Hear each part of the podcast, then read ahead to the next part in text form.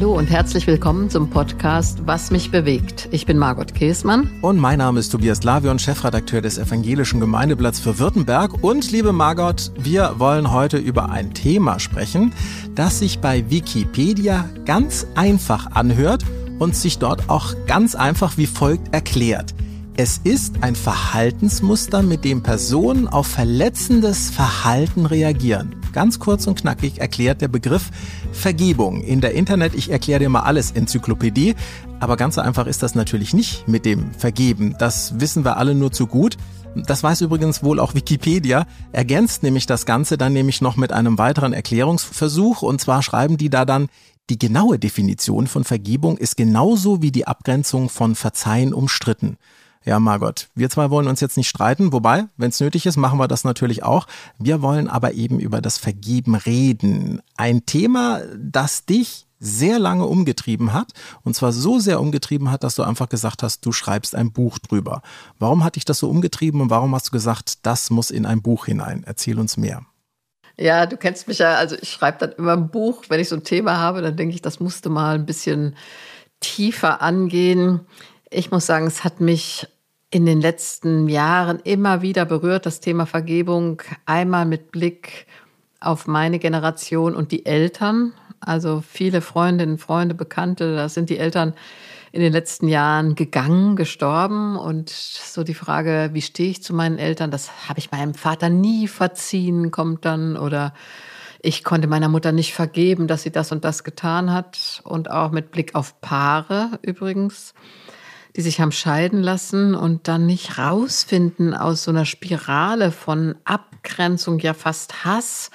Und da habe ich immer den Eindruck, das begrenzt dich ja selber. Also Vergebung ist ja auch was Befreiendes. Ich gebe das weg, sozusagen. Ich, äh, das ist ja auch eine Gabe, vergeben zu können. Also ich finde, Vergebung hat schon eine befreiende Kraft, wobei ich ganz klar sagen muss, niemand darf gezwungen werden, vergeben zu sollen. Das kann nicht sein, dass du sagst, du musst vergeben. Das geht nicht. Aber ich habe Prozesse erlebt, wo ich selber, aber bei anderen auch erlebt habe, dass du sagen kannst, ich kann das jetzt ruhen lassen, ich kann das vergeben und damit bin ich auch nicht länger Opfer, sondern ich werde frei. Das ist schon ein großer Prozess. Und ein wirklich großes, weites Thema. Also das Buch, ich nenne jetzt einmal auch den Titel, damit wir den auf jeden Fall auch mal haben. Ne? Vergebung, die befreiende Kraft des Neuanfangs. Hört sich so ein bisschen an wie ein kleines Plädoyer für die gegenseitige Vergebung. Darf man so viel spoilern zu dem Buch? Soll es das auch ein bisschen sein? Ja, ich plädiere tatsächlich dafür, ähm, weil ich bin überzeugt, dass die Opfer, ja, die ja vergeben, dass die damit wirklich wieder frei werden für einen neuen Anfang im Leben. Ich nehme jetzt mal ein Beispiel, das habe ich im Buch auch genannt, ganz weit entfernt von mir. Also keiner wird die erkennen, aber da ging es um eine Scheidung, da waren die Kinder noch sehr klein.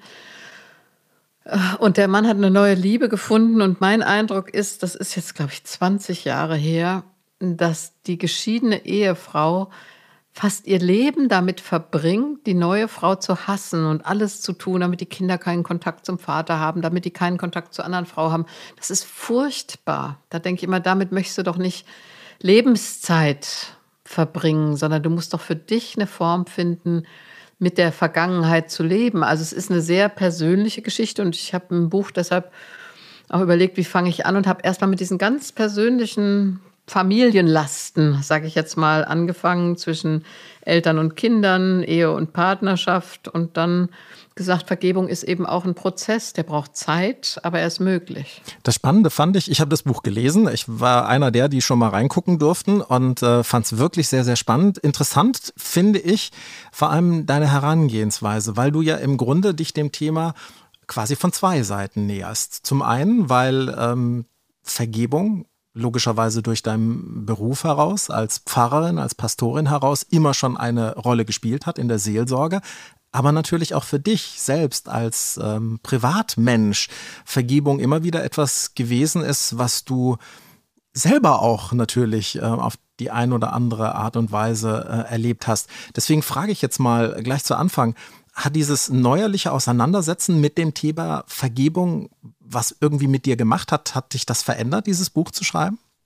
Also es ist schon was gewesen, was mich sehr bewegt hat. Weißt du, es ist ja so, jetzt ist das erste Exemplar in meiner Hand. Das ist für mich dann immer noch mal ganz aufregend.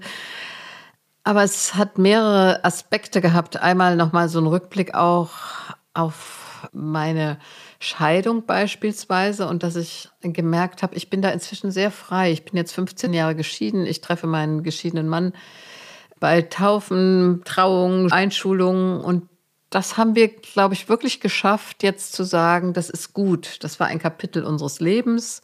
Wir haben es gemeinsam dann zu einem Ende gebracht und sind frei geworden für neue Anfänge. Mein Mann ist wieder verheiratet, also mein geschiedener Mann, damaliger Mann. Ich habe eine neue Partnerschaft und wir können in Frieden damit leben und auch sehen, das sind unsere gemeinsamen Kinder, das sind unsere gemeinsamen Enkel. Das ist irgendwie gut geworden. Dafür bin ich ungeheuer dankbar, muss ich sagen. Und dann habe ich in einem Kapitel auch gesagt, sich selbst vergeben ist manchmal vielleicht schwerer als anderen vergeben, wenn du große Fehler gemacht hast im Leben. Und ich sage mal jetzt hier meine in Anführungsstrichen berühmt berüchtigte Alkoholfahrt. Ich kann inzwischen damit leben. Das ist ein Teil meines Lebens. Das hat mein Leben massiv äh, in einen Umbruch geraten lassen. Aber es ist jetzt gut so. Und das hat mir nochmal gezeigt, wie wichtig das ist, zu sagen, solche Prozesse können auch abgeschlossen werden. Und dann kannst du sagen, das ist mein Leben, da gab es diese Brüche, aber jetzt ist es auch heil geworden. Ich möchte mit dir gerne ein bisschen tiefer ergründen, was Vergeben für dich ist. Und du hast gerade eben ein wunderbares Stichwort genannt. Es fällt einem oftmals so unendlich schwer, sich selbst schon zu vergeben. Weil wenn man sich schon selber nicht vergeben kann, wie will man denn dann anderen vergeben? In deinem Buch schreibst du, es ist eine Illusion zu meinen, ohne Schuld und ohne Verletzung durchs Leben zu kommen, also auch selbst verletzt zu werden. Ist, ist das der Schlüssel dazu, dass man irgendwo auch anfangen kann zu begreifen, jo, es läuft nicht alles gerade ähm, und deswegen kann ich mir und auch anderen vergeben? Für mich ist das wichtig. Ich habe ja auch so einen ganzen Teil zu biblischen Aspekten geschrieben. Das finde ich, die Worte gehen ja wahrscheinlich tatsächlich auf Jesus zurück. Vergib uns unsere Schuld, wie wir vergeben unseren Schuldigern oder denen, die an uns schuldig geworden sind. Und das finde ich eigentlich eine bewegende, großartige Formulierung, weil wir laden Schuld auf uns. Wir kommen im Leben nicht durch, ohne äh, auch Schuld auf uns zu laden. Ich finde es eine Illusion zu meinen, das könnte jemand. Also wir bitten darum, dass unsere Schuld vergeben wird und in der Konsequenz vergeben auch wir. Das hört sich sehr einfach an, ist aber dann doch ein schwerer Prozess. Und ich habe ja auch versucht, nicht nur diese ganz individuellen Schuldfragen aufzunehmen, sondern auch die Schuldgeschichte unseres deutschen Volkes beispielsweise. Nehmen wir den Holocaust oder nehmen wir die ganze Debatte um die Kolonialgeschichte jetzt. Du kommst nicht drum rum, dass du auch Teil einer kollektiven Schuld bist, um die um Vergebung zu bitten ist. Und ich finde wichtig, dass man anerkennt, ich lade Schuld auf mich. Ich komme nicht schuldfrei durchs Leben und ich bitte um Vergebung, aber ich will alles tun, dass ich auch aktiv vergeben kann.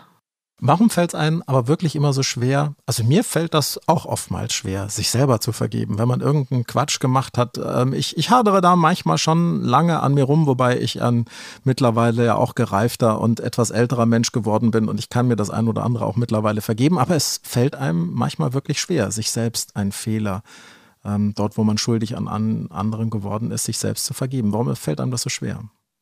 Ja, weil wir alle doch, denke ich, auch ein Idealbild von uns haben. Ja, ich bin gut, ich mache die richtigen Dinge, ich verhalte mich so, wie ich das, ja, idealtypisch von mir erwarte. Und dann, was sind wir? Wir sind eben auch Menschen, dann sind wir nachtragend, dann gibt es vielleicht jemand eine kleine Boshaftigkeit. Oder da sind wir einem anderen Menschen, dem wir hätten helfen sollen, nicht wirklich gerecht geworden. Äh, und das zu sehen, das gefällt uns natürlich nicht, weil wir eigentlich alle lieber so ein ganz tolles Bild von uns hätten. Und das anzugucken im Spiegelbild, nee, Margot musste zugeben, das war nicht in Ordnung. Das fällt schwer, denke ich. Ja, ist nicht schön, ne? wenn man, wenn man selber, selber sozusagen äh, zugeben muss, dass man ähm, sich selber vergeben muss, aber möglicherweise ja auch Vergebung von jemandem anderen ähm, erfahren Ja, um muss. Vergebung bitten ist ja nicht leicht. Mhm. Ja, also ich habe auch in dem Buch nochmal geschrieben, ich entschuldige mich, geht für mich gar nicht. Ich kann mich nicht selbst entschuldigen. Ich muss schon zu jemand anderem sagen, ich bitte dich, ich bitte dich darum, mich zu entschulden, sozusagen von dem, was ich getan oder gesagt habe. Und das ist nicht so einfach, weil ich ja dann klar auch aussage, ich habe einen Fehler gemacht oder ich habe dich schlecht oder falsch behandelt. Aber da frage ich nochmal nach, weil wir hatten es ja vorhin gerade auch äh, von Wikipedia und die haben ja gleich in den Anfangszeilen reingeschrieben, ja, so ganz klar ist das nicht mit der Vergebung und vor allem mit dem Verzeihen. Also du hast gerade Sachen, äh, dass man entschuldet wird, das habe ich verstanden. Aber gibt es auch einen Unterschied zwischen Vergeben und, und Verzeihen? Ist das was anderes? Ich habe äh, versucht, das aufzuschlüsseln. Also das Vergeben ist schon ein aktiverer Prozess, ja. Also ich vergebe, das ist ja aktiv. Vergeben wie geben. Ich vergebe dir das, was du getan hast. Verzeihen ist mehr, ich verzichte darauf. Es kommt vom Zichten, ja. Ich verzichte darauf, dich dafür zur Rechenschaft zu holen. Also ich finde, Vergebung ist das positivere Wort, weil es aktiver ist und positiv neu Beziehung will. Wobei ich da auch nochmal klar unterschieden habe, Versöhnung ist noch mehr. Ja, also Vergebung ist erstmal, ich vergebe und Punkt. Versöhnen heißt, ich will an die Beziehung wieder anknüpfen, die ich zu dem anderen mal hatte. Deshalb ist Versöhnung noch was viel, viel, viel Größeres als Vergebung. Ich glaube, Versöhnung ist ja auch etwas, was auf jeden Fall beidseitig ist. Also ich kann ja jemanden vergeben, mit dem ich mich nicht mehr versöhnen kann. Also ich kann dann mit dem versöhnt sein, aber die Versöhnung ist ja wirklich was beidseitiges, denke ich. Also sozusagen Vergebung 2.0. Ja, auf jeden Fall, weil Versöhnung heißt tatsächlich, ich will an die Beziehung oder beide Seiten wollen an die Beziehung wieder anknüpfen. Also wenn zwei, sag ich mal, zwei Freundinnen haben sich massiv zerstritten, die eine vergibt der anderen, was sie gesagt oder getan hat und dann lassen sie ihre Freundschaft wieder aufleben. Das ist Versöhnung. Also die alte Beziehung wird wieder ähm, tatsächlich aktiviert und da hat Versöhnung noch mal äh, viel mehr als Dimension. Ich kann auch jemandem vergeben, der äh, gar keine Beziehung mehr zu mir will. Also ich nehme jetzt Beispiele aus dem Buch, auch ein Beispiel, dass jemand sagt, ich habe meinem Vater das jetzt alles vergeben, aber der Vater hat die Beziehung abgebrochen. Nur ich für mich sage, ich habe es vergeben. Oder man kann auch sagen, jemand will keine, will nicht vergeben, kann nicht vergeben. Ich nehme jetzt mal Missbrauch. Wenn da jemand sagt, ich bin als Kind missbraucht worden, das hat mein ganzes Leben zerstört, ich kann es nicht vergeben, dann kann vielleicht der Täter eine Form finden, sich selbst zu vergeben, habe ich auch gesagt, die Beichte in unserer christlichen Tradition ist da schon auch eine positive Form. Er wird nie ganz frei davon werden, aber trotzdem kann er für sich neu Leben gewinnen, wenn er sagt, das ist meine Schuld und ich bitte in dem Fall dann Gott, mir zu vergeben. Das Opfer kann nicht vergeben und das muss das Opfer auch sagen können. Ich glaube, was auch ganz wichtig ist, hast du in deinem Buch ja dann auch nochmal geschrieben. Ich zitiere mal, ich zitiere ja so gerne, ne? Vergeben soll nicht beschönigen, was Täter anderen angetan haben, aber sie kann das einordnen, sie kann sich annähern und vielleicht ja sogar auch begreifen, wie es zu den Taten kam. Das ist aber schon ein großer Schritt, dann vor allem für denjenigen, der das Leid erfahren hat. Ja, ich finde, da müssen wir wirklich sagen, dass die Opfer das erste Wort haben. Also niemand kann sagen zu einem Opfer, ich nehme jetzt nochmal den Missbrauchsfall, das musst du jetzt aber vergeben und dann gibt es einen Neuanfang und dann ist doch alles, was gewesen ist, weggewischt. Ich habe auch erzählt in dem Buch ähm, meine Begegnung mit Kindern, die in Kinderheimen auf oder Menschen, die in Kinderheimen aufgewachsen sind unserer christlichen Kirchen und da wirklich geschlagen, gezüchtigt, gedemütigt und auch sexuell missbraucht wurden. Und wenn so ein erwachsener Mensch mir sagt, ich kann das nicht vergeben, das kann ich nicht, weil es so furchtbar war, mein Leben zerstört hat, dann muss das auch akzeptiert werden. Ist vielleicht auch ganz gut. Also ich meine, wenn es so leicht fallen würde, das Vergeben, äh, vielleicht ist es dann, also wenn es diesen Weg des Vergebens gibt, es ist ja nichts, was man leichtfertig einfach sagt, ja, ich vergebe dir jetzt mal schnell. Nein, ich denke, das muss schon sehr ernst genommen werden. Vergebung ist ein großer Prozess, weil es geht um Schuld, es geht um Täter und es geht um Opfer oder Täterinnen und Opfer. Und das sind Prozesse, die lange brauchen. Ich finde auch, wir sollten nicht unterschätzen, was in Familien da manchmal an langen Prozessen da ist, was auch nach Vergewaltigungen beispielsweise für lange Prozesse vor sich gehen. Also ich finde, man muss akzeptieren, wenn jemand sagt, ich kann nicht vergeben. Und gleichzeitig habe ich erlebt, dass Vergebung wirklich eine befreiende Kraft ist. Wenn ich das geschafft habe zu sagen, ich vergebe, dann befreie ich mich, habe ich ja vorhin auch schon gesagt, mich auch aus dieser Opferrolle, weil dann werde ich wieder aktiv, dann bin ich wieder Subjekt, dann bin ich nicht nur Objekt äh, behandelt worden von dem Täter oder der Täterin, sondern ich bin jetzt die, die sagt, ich vergebe und kann meine Schultern wieder gerade rücken und sagen, es ist mein Leben. Und ich denke, dass da beispielsweise habe ich auch noch gesagt, ähm, das Strafrecht für mich auch noch, das habe ich im letzten Kapitel nochmal aufgegriffen, wichtig ist, dass wir in Deutschland sagen, es gibt Resozialisierung. Wenn jemand eine Tat begangen hat, die Schuld bekennt, die Tat gesühnt hat durch Strafe im Gefängnis oder durch eine Bewährungsstrafe, dass so jemand dann auch resozialisiert wieder in unsere Gesellschaft einsteigen kann. Das finde ich gut, weil in Amerika ist das ja ganz anders. Da kriegst du dann 180 Jahre oder sowas aufgebrummt. Also das ist reine Rache. Hm. Ja, aber keine Form, jemandem Vergebung zuzugestehen. Warum ähm, ist denn das, du hast gerade gesagt, das ist, kann befreiend für einen selber sein, weil man äh, eben aus dieser äh, Opferrolle rauskommt. Warum aber darüber hinaus ist es eigentlich ein guter, wichtiger Schritt, ja, auch anderen Vergebung zu schenken? Ja, weil eine Gesellschaft das auch braucht. Ich habe da Nelson Mandela zitiert, der hat gesagt, Vergebung ist eine Waffe. Das fand ich total interessant, weil er gesagt hat, das ist ja auch eine gewisse Macht zu vergeben. Das weißt du auch, weil, also wenn du jemanden um Vergebung bittest und er sagt, nein, ich vergebe dir nicht, dann wird das Opfer ja in die Machtposition katapultiert auf einmal. Und Nelson Mandela fand ich, hat das sehr schön beschrieben, indem er aus dem Gefängnis gekommen ist und alle haben erwartet, dass das jetzt nach 27 Jahren Haft ein verbitterter alter Mann ist, strahlt er die Welt an und sagt, ich vergebe den Tätern, den Rassisten, dem Apartheid-Regime und hat damit eigentlich, würde ich mal sagen, die ganze Welt bezaubert. Du hast da den Film Invictus zitiert, da gibt es nämlich ein ganz starkes Zitat dazu. Nichtsdestotrotz, wir haben schon drüber gesprochen, ja, Vergebung ist ein langer Prozess. Das ist nichts, was einfach so schnell passiert. Viele haben ja auch eine ganz große Angst, dass Vergebung immer auch etwas mit Vergessen oder vielleicht auch mit Kleinreden zu tun hat. Das darf es, glaube ich, auf keinen Fall. Nein, also das muss ich ganz klar sagen. Das habe ich auch im Buch zwei, dreimal beschrieben. Das heißt nicht, dass die Tat vergessen gemacht wird. Eigentlich ist Vergebung äh, ein transparenter Prozess, der sagt, das ist die Tat, das ist das, was mich niedergedrückt, zum Opfer gemacht, verletzt, in meiner Würde degradiert hat.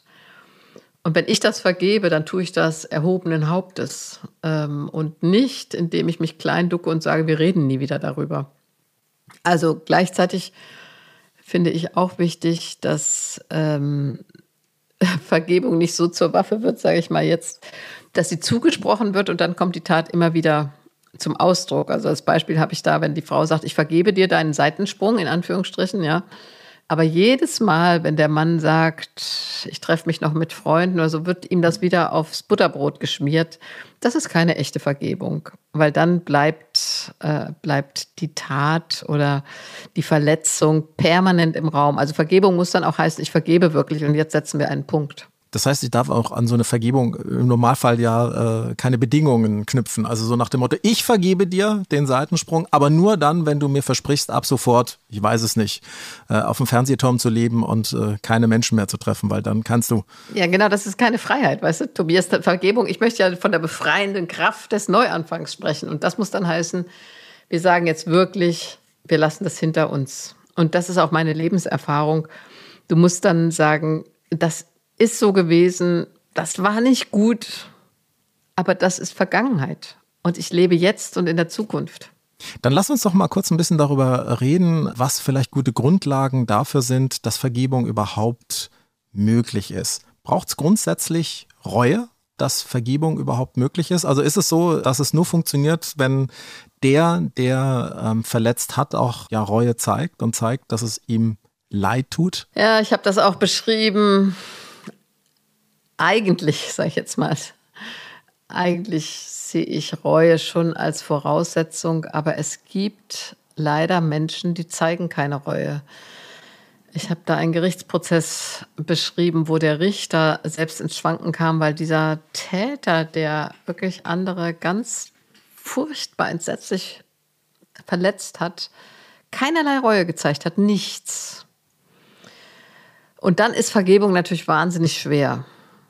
Und trotzdem würde ich sagen, wenn ein Opfer die Kraft hat zu sagen, ich vergebe dem, sorry, Scheißkerl, trotzdem, dann ist es die Macht, die auf der Seite des Opfers ist.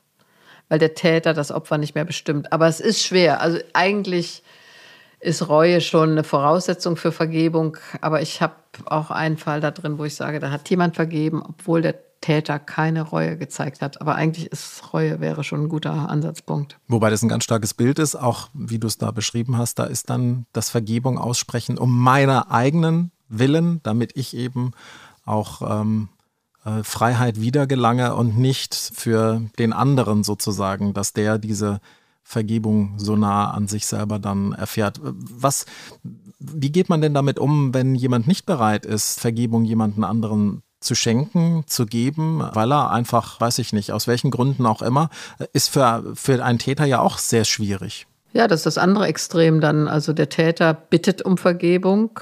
Hatten wir gerade auch einen öffentlichen Fall einer Kioskbesitzerin, die überfallen worden ist. Und der junge Mann hat um Vergebung gebeten, hat gesagt, ich äh, ähm, war unter Drogen, es tut mir so wahnsinnig leid, was ich Ihnen angetan habe. Und sie hat ihm vergeben. Das ist natürlich sehr anrührend. Aber es gibt auch den anderen Fall, dass ich um Vergebung bitte und der andere spricht sie mir nicht zu. Und dann muss ich überlegen, wie kann ich damit umgehen? Und wie ich schon gesagt habe, dann muss ich mich fragen, kann ich mir selbst vergeben? Kann ich mir vielleicht Vergebung auch durch ein Ritual der Kirche, was es gibt, Vergebung zusprechen lassen. Ich habe das auch beschrieben, am Buß- und Betag ist es in der evangelischen Kirche so, dass es eine Formel gibt, dass die versammelte Gemeinde ihre Sünde bekennt, ihre Schuld bekennt und dann kann ich als Pastorin der Gemeinde zusprechen, Kraft der Vollmacht, die Gott seiner Kirche verliehen hat, spreche ich euch von euren Sünden los, ledig und frei. Und ich muss sagen, es hat mich oft sehr berührt im Buß- und Betagsgottesdienst, dass ich gesehen habe, gespürt habe, dass das für viele Menschen sehr wichtig war, weil andere ihnen das nicht zugesprochen haben oder vielleicht weil andere gar nicht auch wussten, dass sie in der Lage wären, das zuzusprechen. Also ich denke, es gibt schon auch eine Sehnsucht nach Vergebung. Da kann Kirche, kann Religion natürlich viel tun. Die katholischen Kollegen haben es da leicht. Die kennen die Beichte, die kennen wir so nicht. Das ist ja auch so ein Ding, wo man eben so ein Stückchen Vergebung erfahren kann. Warum haben wir das eigentlich zumindest nicht so implementiert bei uns? Also mir ist wichtig, das habe ich in dem Buch auch nochmal gesagt, wir haben die Beichte nicht abgeschafft als lutherische Kirche und Luther war die Beichte sogar recht wichtig. Es war aber so, dass es kein Sakrament mehr war und da keine, kein Druck, auch wenn ich so und so viel Ave Marias bete, dann sind meine Sünden sozusagen äh, getilgt. Also kein Mechanismus sollte in der Beichte sein. Aber du kannst auch heute jeden evangelischen Pfarrer, jede evangelische Pfarrerin darum bitten, bei ihm oder ihr beichten zu können. Und das steht auch unter dem Seelsorgegeheimnis. Und am Ende kann dir diese Vergebung zugesprochen werden. Die werden aber überrascht sein, ne? wenn ich zu irgendeinem Kollegen von dir hingehe oder einer Kollegin und sage, so, ähm, Beichtstuhl haben sie keinen, aber ich würde jetzt mal ganz gerne beichten. Ich weiß nicht, ob die Kolleginnen und Kollegen überrascht wären, weil das ist schon Teil unserer Ausbildung, auch zu sagen, doch, wir sind auch mit dem Seelsorgegeheimnis für Beichte zuständig. Also das heißt, man sollte sich einfach mal trauen und sollte sagen, ist mir doch egal, auch wenn das jetzt eine Pastorin, ein Pastor äh, aus dem evangelischen Bereich ist. Ich, ich habe es jetzt einfach mal nötig, mit jemandem reden zu können, der mir auch so eine Form von Vergebung vielleicht mal zusprechen kann. Ja, und ich nehme das auch sehr ernst, muss ich sagen, persönlich. Und ich habe das erlebt, äh, das habe ich ja auch in dem Buch beschrieben, hast du wahrscheinlich gelesen, dann, dass ich zu einem Sterbebett gerufen wurde. Und der Mann irgendwie war am Sterben, konnte nicht richtig sterben und hat mir dann erzählt, dass er im Zweiten Weltkrieg ganz jung war, mit 19, was weiß ich, und hatte wahnsinnige Angst in Russland und ist nachts durch ein Geräusch aufgewacht und hat einfach geschossen aus lauter Affekt und hat dann gesehen, dass ein Kind erschossen hat, ein russisches Kind, das wahrscheinlich nach Brot oder Lebensmitteln gesucht hat. Das hat er das ganze Leben in sich verkapselt. Und als er mir das dann erzählt hatte, da konnte er auf einmal sterben. Also ist ja auch eine Art von Lebensbeichte. Ich glaube, das ist sowieso eine ganz große Form der Befreiung, denn es gibt ja manche Dinge, die passieren, da kann man niemanden gegenübertreten und dann einfach sagen, verzeih mir, möglicherweise äh, oder vergib mir, möglicherweise, weil derjenige gestorben ist oder weil das alles so anonym gewesen ist oder weil es einem erst viel, viel später einfällt, dass man da schuldig geworden ist dass natürlich die Religion, der Glaube und dann ein Vertreter, eine Vertreterin einem unendlich viel geben kann. Das denke ich auch, weil viele von uns schleppen ja auch irgendwelche Lebenslasten mit, äh, Lebenslügen äh, oder Taten, die keiner kennt, von denen niemand weiß. Und deshalb finde ich, wir sollten die Beichte auch ernst nehmen, dass ich das dann kann und dass mich das dann befreien kann, weil ich vielleicht demjenigen, der Person, der ich Unrecht zugefügt habe oder Leid zugefügt habe, das nicht mehr sagen kann. Und das finde ich schon, ist ein gutes Ritual, das wir nicht vergessen sollten als Evangelische. Trotzdem ist es so, dass ähm, wir im evangelischen Bereich es manchmal mit der Vergebung, zumindest in den kirchlichen Strukturen, dann auch schwer haben. Ich erinnere mich sehr, sehr gut, dass du irgendwann mal in Hannoveraner Zeit in der Synode gesagt hast, eigentlich wäre es doch ganz gut, wenn wir ein Ritual einführen können für ähm, Paare, die sich scheiden lassen wollen. Naja, dass sie wenigstens im Guten und sich gegenseitig vergebend äh, das dann auch in der Kirche umsetzen können. Da hast du richtig Haue gekriegt. Ja, ich erinnere mich da wirklich sehr gut dran. Das war 2001. Ja, das ist 21 Jahre her. Das war 2001 auf der Landessynode in Hannover und ich hatte zwei furchtbare Scheidungen im Umfeld erlebt und dann dachte ich, das ist doch nicht in Ordnung, dass wir als Kirche die kirchliche Trauung so hoch feiern. Ja, also da ist die Kirche und die Braut und die Musik und alles ist großartig. Und wenn dann eine Ehe, sag ich mal, scheitert oder zwei sagen, wir wollen die Ehe nicht, können die Ehe nicht fortführen, dann ist die Kirche weg. Die ist nicht da, die taucht ab. Und deshalb habe ich gesagt, müsste es nicht irgendwas geben, ein Ritual, damit so ein Paar sich nochmal sagt, wir haben uns geliebt oder wir wollten diese Kinder und wir nehmen in Frieden voneinander Abschied. Das wollte ich eigentlich der Synode vermitteln, aber dann war die Schlagzeile Käsmann will Scheidung segnen und so ein Kram. Ich habe das dann alles wieder zurückgezogen, weil ich mich da völlig missverstanden fühlte. Aber im Grunde muss ich ehrlich sagen, finde ich das immer noch richtig.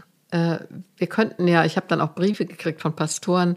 Einer aus Lüneburg, weiß ich, der hat gesagt, dann hat war das Paar da mit den Kindern und hat die Trauringe zurück auf den Altar gelegt und hat gesagt, wir haben uns geliebt, wir wollten das Beste, aber wir konnten nicht verwirklichen, was wir uns gewünscht haben. Und das hat dann auch eine heilsame Kraft, gemeinsam um Vergebung zu bitten, dass das, was so sehr gewünscht war, nicht gelungen ist. Und da gibt es ja auch anderes im Leben außer Ehen, ja. Und ich finde, dass unsere Kirche da mehr Aufmerksamkeit für diese Verletzungen haben sollte, weil mir vor allen Dingen immer die Kinder so leid tun, wenn dann die Kinder zum Kampfplatz der Verletzungen der Eltern werden. Ja, und ich glaube, da ist alles nur gut, dass eben Vergebung stattfindet. Ähm, das verbindet uns übrigens. Ich habe vor vielen, vielen Jahren äh, für Sat 1 für die Sendung Montag früh mit äh, Pastorin Boje auch mal was dazu gemacht. Und äh, da haben wir mit Barbie-Puppen sozusagen das dann nachgestellt und haben gesagt, na, hier ist ein Pärchen, das ist gescheitert. Und es wäre doch schön, wenn die jetzt ähm, eben auch in der Kirche sich gegenseitig bekennen können, dass sie eben aneinander und miteinander gescheitert sind, dass sie aber äh, so wie sie eben äh, Vergebung erfahren können, dass sich jetzt auch gegenseitig ähm, schenken können und ja auch es gibt auch vieles Dank, wo man dankbar zurückschauen kann. Ich, auch ich habe damals viel Haue gekriegt dafür, äh, die wollten mich damals fast schon rausschmeißen. Ähm, aber ich finde, das ist wirklich eines der Themen, wo Kirche mal ran sollte. Ähm, denn da stecken so viele Menschen drin, da steckt auch so viel Leid drin, ähm, wenn Beziehungen eben scheitern. Das sehe ich ganz genauso. Und ich muss sagen, dass äh, unsere Kirche ja doch immer pastoral, seelsorglich für die Menschen da sein will. Und gerade Ehekrisen oder Ehen, die auseinandergehen, das ist viel, viel menschliches Leid für die Paare, aber doch auch für die Kinder natürlich, aber auch für die Schwiegerelternpaare und äh, für die ganze Umgebung, Freundinnen, Freunde, die sich plötzlich entscheiden sollen. Also ich finde auch, da müssten wir eigentlich mehr Kasualie, also eine Begleitung dieses Falls, dieser Situation finden, um seelsorglich wirklich in so einer seelischen Not, die viele da umfasst, für die Menschen tatsächlich da zu sein. Ich weiß mit meinem Mann, wir haben dann damals entschieden, wir gehen mit unseren Kindern nochmal gemeinsam in Abendmahlsgottesdienst. Das wusste damals keiner, aber weil wir irgendeine Form suchten, mhm. um in Frieden miteinander Abschied zu nehmen. Ja, und ich glaube, das ist ganz wichtig, ähm, dass es dort Formen gibt, dass man dann, worüber ich gern mit dir auch noch reden möchte, auch ein versöhnliches Miteinander dann einfach findet. Ganz prominent ähm, ist das Vaterunser und vergib uns unsere Schuld, wie auch wir vergeben unseren Schuldigern. Wenn man einander vergibt, ist dann Versöhnung, ich habe vorhin schon gesagt, also quasi Vergebung 2.0, ist das dann für dich immer das größte Ziel? Also das muss nicht so sein. Versöhnung ist natürlich großartig, wenn zwei, die sich verletzt haben oder einer den anderen, eine die andere, wenn die wieder eine Beziehung anfangen. Aber das ist das, ist das Größte, ja, wenn das möglich ist. Aber man kann doch auch einfach sagen, mit der Vergebung ist ein Punkt gesetzt, in Frieden es stehen zu lassen. Also das wäre für mich das erste Ziel, zu sagen, ich kann diese verletzende Situation, in der jemand Opfer wurde, in der eine Würde verletzt wurde, in der was passiert ist, was in einer guten Beziehung nicht passieren sollte. Wir haben jetzt diese Vergebung ausgesprochen. Das würde ich erstmal als Punkt setzen. Versöhnung ist noch viel mehr, ja. Also wenn zwei wieder miteinander leben. Ich nehme jetzt mal Deutschland, Frankreich, ja. Also ich denke, das ist wirklich ein Versöhnungsprozess, dass wir heute sagen, ob Elsass-Lothringen jetzt Deutsch oder Französisch ist, ist eigentlich egal, ja. Also da fährt jeder gerne hin, jeder Deutsche, jeder Franzose, weil es schön ist und weil sie da alle Deutsch und Französisch sprechen das ist eine echte Versöhnung, nehme ich mal an. Oder Aussöhnung mit den Völkern der Sowjetunion war ein großes Thema beispielsweise. Also haben wir wieder Beziehungen. Das ist jetzt natürlich anlässlich des Angriffskriegs auf die Ukraine durch Russland äh, wieder ein ganz großes Thema. Aber Versöhnung ist für mich noch viel mehr. Das muss gar nicht sein. Ich finde es toll, wenn es passiert. Aber erstmal ist Vergebung das Ziel. Wie viel hat Vergebung, vielleicht ja dann auch Versöhnung mit Gnade zu tun? Also Gnade wird oft als so ein herablassender Begriff definiert. Ja, Gnade, also ich verbeuge mich und gebe dir Gnade und der andere muss sich ducken. Vergebung wäre für mich im besten Sinne tatsächlich eine Augenhöhe, dass zwei sich wieder auf Augenhöhe ins Gesicht sehen und der eine zum anderen sagen kann, ich vergebe dir. Aber ich kann natürlich auch Gnade erfahren, indem ich sage, ich habe das so erhofft, ich habe mir so gewünscht, dass mein Sohn mir vergibt, was ich ihm damals angetan habe, dass ich dann als Gnade erfahre, dass mir diese Vergebung zugesagt wird. Das finde ich ein wunderschönes Bild, dass man das erfährt, Vergebung erfährt und dass das eine Form von Gnade ist. Da bin ich, glaube ich, wirklich ganz bei dir. Margot, ich gucke auf die Uhr. Ähm, das war's schon für heute zu ja, dem Thema Vergebung. Ja. ja, ist ein riesengroßes Thema. Ähm, deswegen, du hast ein Buch geschrieben mit 183 Seiten. Es lohnt sich, dieses Buch zu lesen. Ich habe es schon gelesen. Mich hat es sehr bewegt, ganz passend zu diesem Podcast. Margot, ähm, wir könnten stundenlang noch weiter darüber reden, aber wir gucken einfach in dein Buch rein. Titel ist Vergebung, die befreiende Kraft des Neuanfangs. Es lohnt sich darin zu lesen.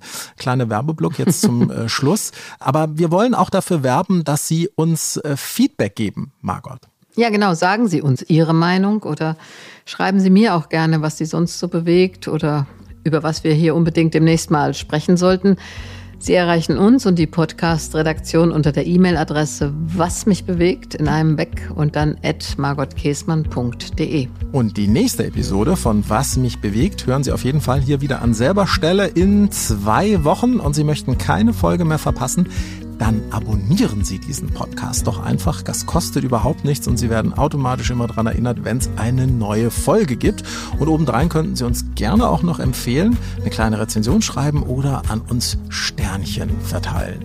Weitere Informationen zu Margot Käßmann und ihren Büchern, sie hat nämlich deutlich mehr geschrieben als nur Vergebung, die befreiende Kraft des Neuanfangs, finden Sie natürlich auch unter margotkäßmann.de oder jetzt auch ganz frisch in den Show Notes dieser Podcast-Episode Episode und da könnten wir eigentlich auch mal einen Link zum Evangelischen Gemeindeblatt für Württemberg reinbasteln, deren Chefredakteur ich auch bin. Ne? Deswegen unterhalten wir uns ja auch immer wieder. Ja, hier. auf jeden Fall.